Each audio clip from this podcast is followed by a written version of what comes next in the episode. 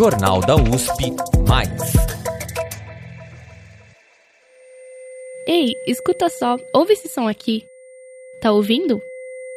Se você é parte da população que é capaz de escutar, você sabe que os sons, uma infinidade deles, na verdade, são parte da nossa rotina. Mas você já parou para pensar no que é som? No colégio, a gente aprende que o som é uma onda, uma onda de energia que se propaga em meios materiais. O ar, por exemplo, é um meio material e a água é outro. O som se propaga de forma diferente nesses dois meios.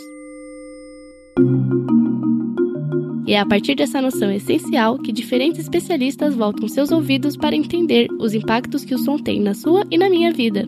Eu sou a Crisley Santana e nessa matéria especial do Jornal da USP+, eu fui até o NUSOM, o Núcleo de Pesquisas em Sonologia da Escola de Comunicações e Artes da USP, a ECA.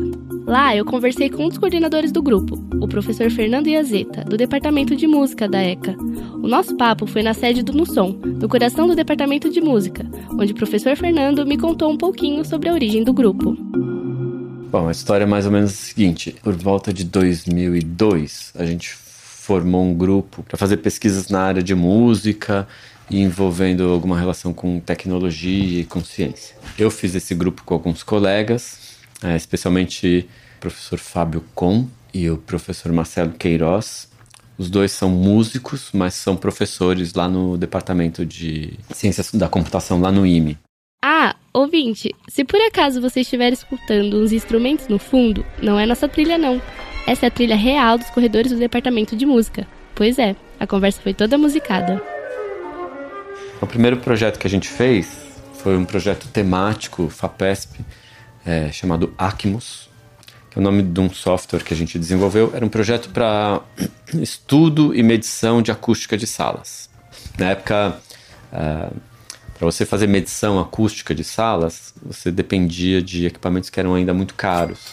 E a gente estava vendo que muitos desses processos já era possível você conseguir fazer num computador, né, num laptop, com um equipamento mais ou menos ordinário. Primeiro porque os computadores eram rápidos o suficiente para fazer isso, e também porque existiam novas técnicas de medição que eram mais eficientes.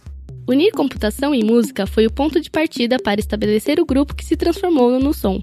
Nessa fase inicial, o núcleo reuniu pesquisadores das artes visuais, da filosofia, da história e, claro, da computação e da música. Então, em 2012, a, a reitoria abriu uma chamada para a criação de novos núcleos. E a gente achou, ah, bom, a gente tem um grupo que tem mais de 10 anos, já tem uma produção significativa, a gente já teve vários projetos financiados, vamos formalizar isso, institucionalizar isso. Em 2013, o NUSOM nasceu oficialmente com o objetivo de unir prática artística, reflexão científica e pesquisa acadêmica. E as raízes do grupo estavam sintonizadas no que o professor Fernando chamou de música experimental. O que, que é isso? São produções que não se encaixam, vamos dizer, no circuito comercial, nos circuitos mais regulares aí de produção artística.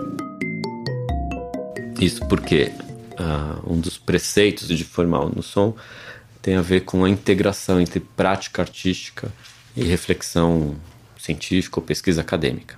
Então, a gente não vai lá simplesmente toca alguma coisa, mas quando a gente produz um concerto, um festival ou uma exposição, é, essa produção geralmente é fruto de algum tipo de pesquisa ou reflexão teórica ou discussão anterior do grupo sobre aquele tema e, e a partir dessas discussões é que a gente faz um projeto artístico. Mas antes da gente seguir em frente, você consegue responder o que diferencia música de som?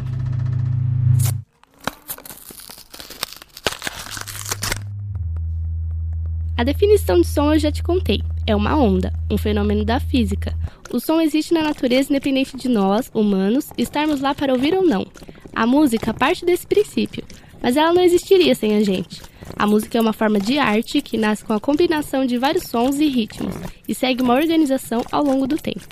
Ela também é o objeto principal do curso de música da USP, e isso traz suas próprias questões quando o assunto é estudar som. Quando a gente fala de música, né, num curso de música, tem duas questões aí envolvidas, né? Um curso como esse, a gente aprende um repertório de música, de concerto, que é quase pensado como se fosse universal. Todo mundo entende que esse é o repertório da música de concerto. É Bach, Beethoven, Mozart, Brahms, Shostakovich. São, são compositores europeus que fazem parte de uma história que não é a nossa. Então não pode ser universal porque nenhum desses caras nasceu aqui. Em linhas gerais, o aluno de música estuda teoria e análise musical. A gente pega uma partitura de uma obra e faz análise a partir de preceitos que são da própria música. Então existe um ciclo ali interno que a gente explica a música a partir das ferramentas da própria música, vamos dizer assim, né? E isso acontece nas outras artes também. E de acordo com o professor, o estudo do som é uma disciplina que faz o contrário. Em vez de olhar as produções, primeiro que não se concentra só na música, tira a prerrogativa da música de ser o campo de estudo de qualquer coisa ligada a som. A música é um é um, é um campo ali fechado, mas existem o som, ele pode estar imerso em diversas outras atividades. Segundo, porque, conforme disse o professor, o estudo do som nasceu para inverter a posição de olhar o som e a música a partir de ferramentas da própria disciplina musical. O campo surgiu para enxergar, ou melhor, ouvir, a música e as diferentes manifestações sonoras em relação ao resto do mundo.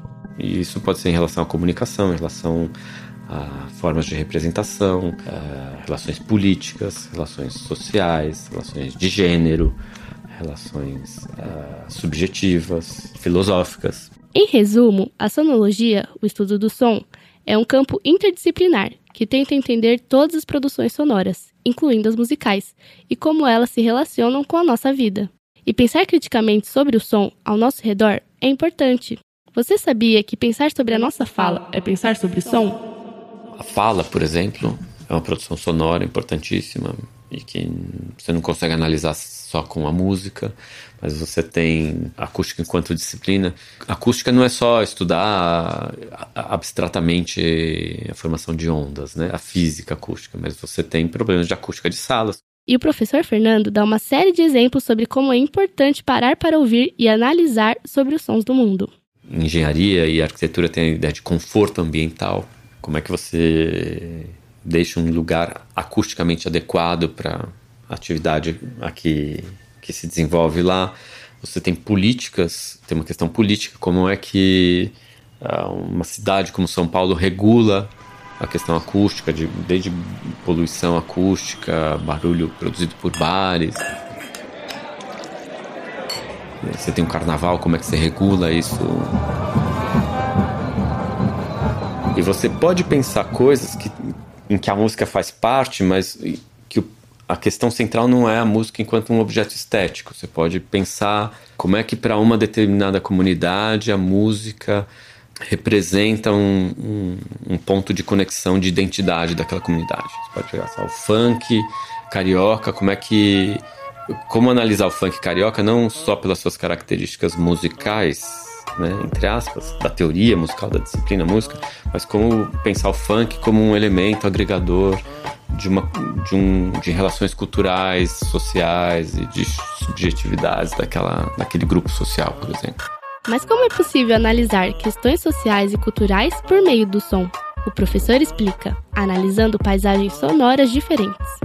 Tem muita discussão no campo do design, da arquitetura, do urbanismo sobre a questão espacial e a questão imagética de uma, de uma cidade. Mas tem muito pouco pensamento sistemático sobre as condições acústicas de uma cidade. Se você for num aeroporto de Cumbica e for na rodoviária lá do Tietê e escutar esses lugares. Recomendamos aos passageiros manterem atenção sobre seus pertences você vai ter condições sonoras muito diferentes.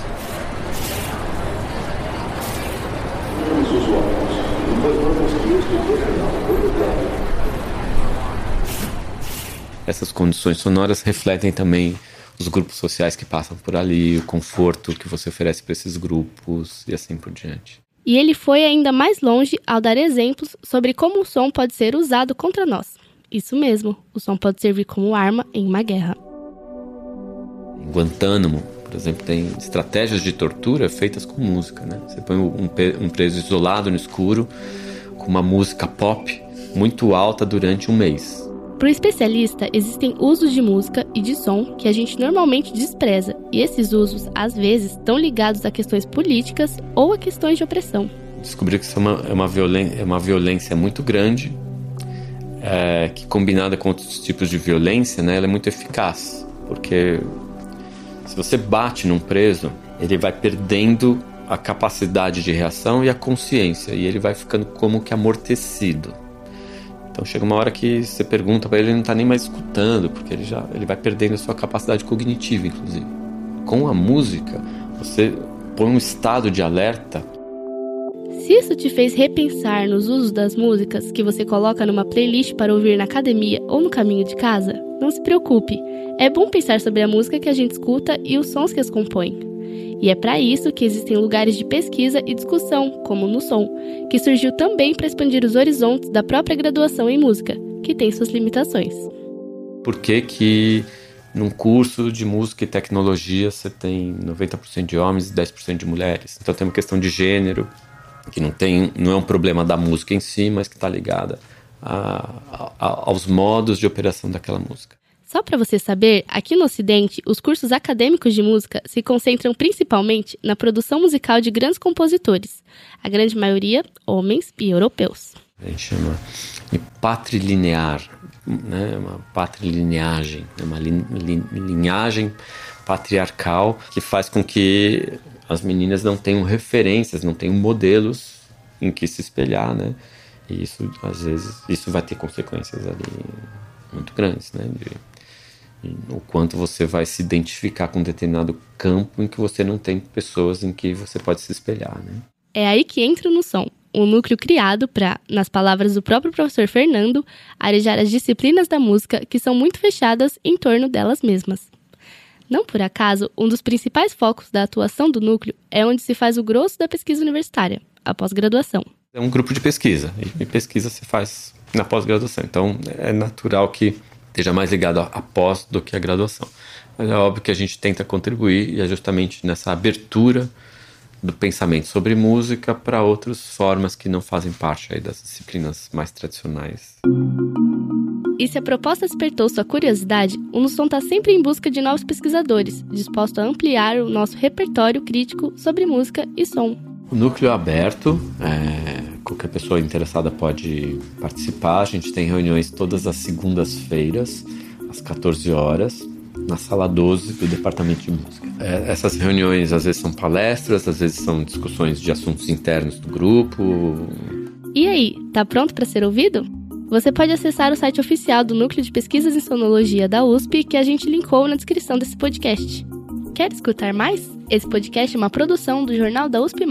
A edição é do Rafael Simões e da Beatriz Jusca, o roteiro é do Denis Pacheco e a reportagem e narração são minhas, Crisley Santana. Para mais matérias especiais como esta, assine o nosso feed no Spotify, na Apple Podcasts ou no seu aplicativo favorito de podcasts. Até mais! Jornal da USP Mais.